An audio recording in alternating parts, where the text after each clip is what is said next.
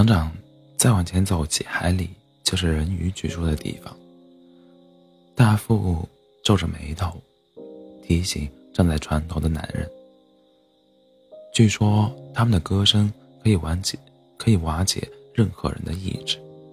咱们的船员虽然一直都很坚定，却也说不准究竟会不会陷入其中。”男人所在的船是一艘私掠船，也就是俗称的海盗船。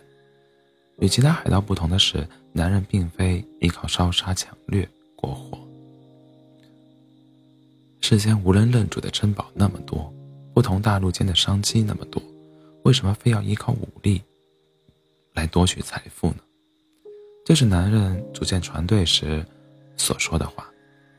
不过，人生终究不会一帆风顺，总有些事，总有些事与愿违的情况会发生。例如现在，没有其他路径可以上岛了吗？男人不死心的问。大副摇了摇头。实际上，整座岛都被包含在人鱼生存的范围之中。之前的努力不能白费。再说了，咱们也是。咱们不是也，据说可以获得。咱们不是也据说可以取得任何宝藏吗？男的目光重新变得坚定。进发吧。船只行驶到半程时，夜幕如期降临，人鱼的歌声渐渐响起。波涛翻滚间，一只小人鱼转出了水面。船员心神震撼间，已是将船舷处的炮。火炮夹出，不要！千钧一发之际，男人阻止了手下的动作，自己则是亲自站站到了握住了船舵、船舵，操控着船只前行。小人鱼惊奇的看了男人一眼，潜入水中。船只行驶了三天三夜，期间不时有人鱼袭击船只。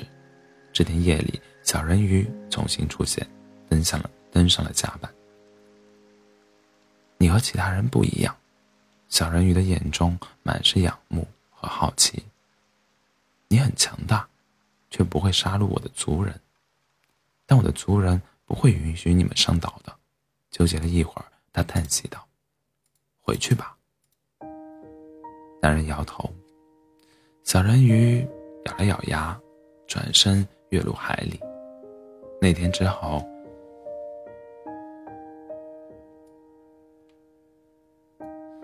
两边周旋，直到被不耐烦的族人当作通敌者通缉。被抓之前，他放弃逃生的机会，托鱼群送了口信给男人。那是一首凄美的歌，歌的最后留下了对男人来说至关重要的信息。他们分心审判我的这段时间里，你可以从暗礁边缘上岛，拿了宝藏就快逃吧。那次的探宝的结局没人知道，人们只知道船队受了重创，退出了那片海域。几天后，港口的酒吧中，终于有水手忍不住买了瓶朗姆酒，递到男人面前。所以，你们到底取到宝藏没有？人鱼的歌声确实能瓦解任何人的意志，男人笑道。宝藏嘛，男人捏了捏身边女孩的手手掌。总有比金子更重要的宝藏。